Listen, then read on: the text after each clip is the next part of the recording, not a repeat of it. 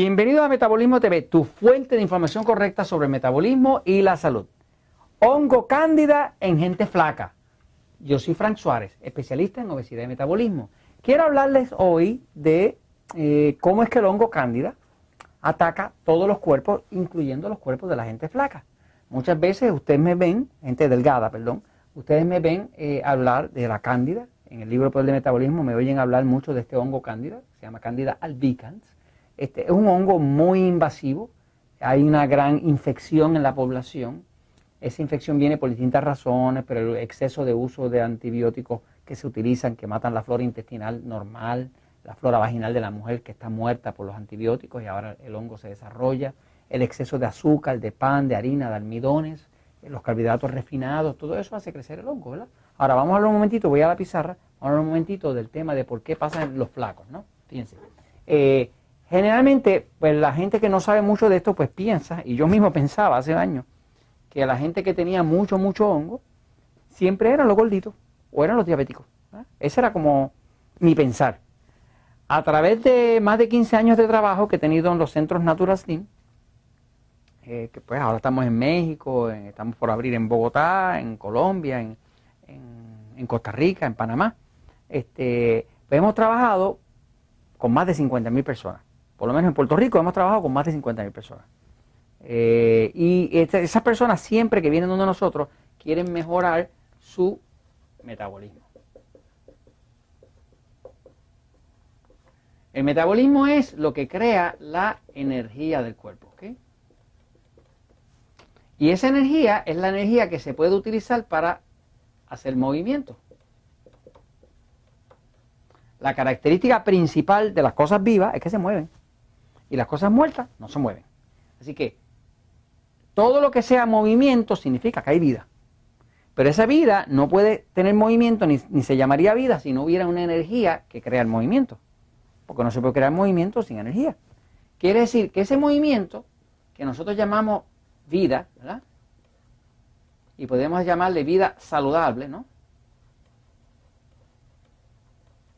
Tiene que ver con el metabolismo. O sea, cuando algo afecta el metabolismo, pues afecta y reduce la creación de energía. Si reduce la creación de energía, va a reducir la capacidad del cuerpo de moverse. Y al reducir la capacidad de moverse, está afectando la vida saludable. Por lo tanto, cuando uno está trabajando con el metabolismo, está trabajando con la fuente de la vida. Así que en la medida en que uno entiende estos temas del metabolismo, pues está trabajando con los temas que controlan la salud.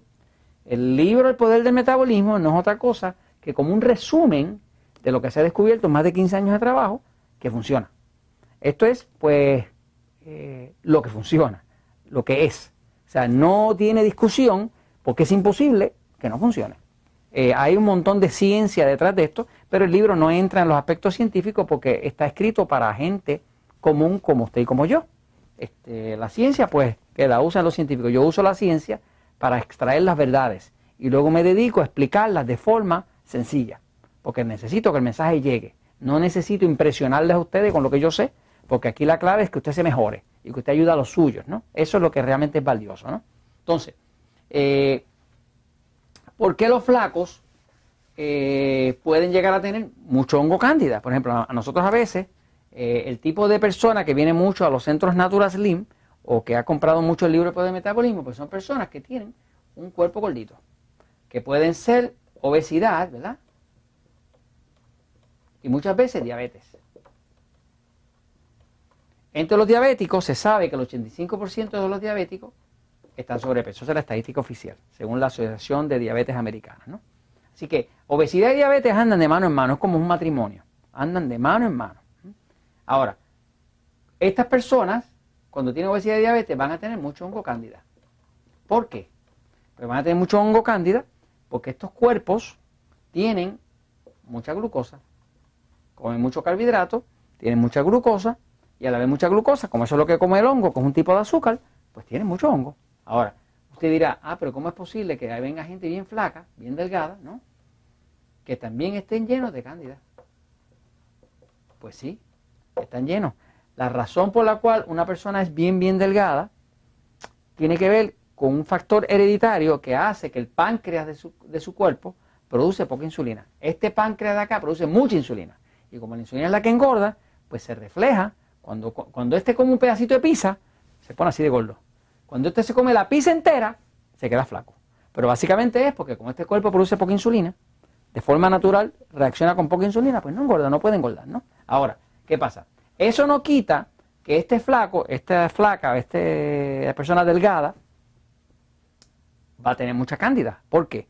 Porque tiene, puede llegar a tener alta la glucosa, lo único que su cuerpo no puede convertir esa glucosa en grasa por falta de insulina. Si tiene mucha glucosa, porque come mucho pan, mucha harina, mucho arroz, mucha papa, mucho dulce, cajeta, lo que sea, automáticamente va a tener mucho hongo. El hongo viene mucho, fíjense, hay una cosa que debe saber sobre el hongo cándida. Se llama cándida, y vamos a ponerle su apellido, se llama albicans. Albicans viene de la palabra albino, que quiere decir blanco. En, latín viene de blanco. Así que es un hongo blanco. Eso que le sale a los niños en la lengua, que por acá en Puerto Rico le dicen sapo, que es que son unas manchitas blancas que le salen a la lengua a los niños chiquitos, eso es cándida. Eso que le sale muchas veces a una mujer que está dando el seno a su bebé, que se le pone el pezón blanco, eh, es cándida. El hongo cándida es blanco, es blanco como un papel. De hecho, es un blanco tan brilloso que parece que el cuerpo le hubieran echado talco por encima, un talco blanco, ¿no? Eh, si usted ve una autopsia de un cadáver de una persona gordita o diabética, lo va a ver por dentro forrado de blanco.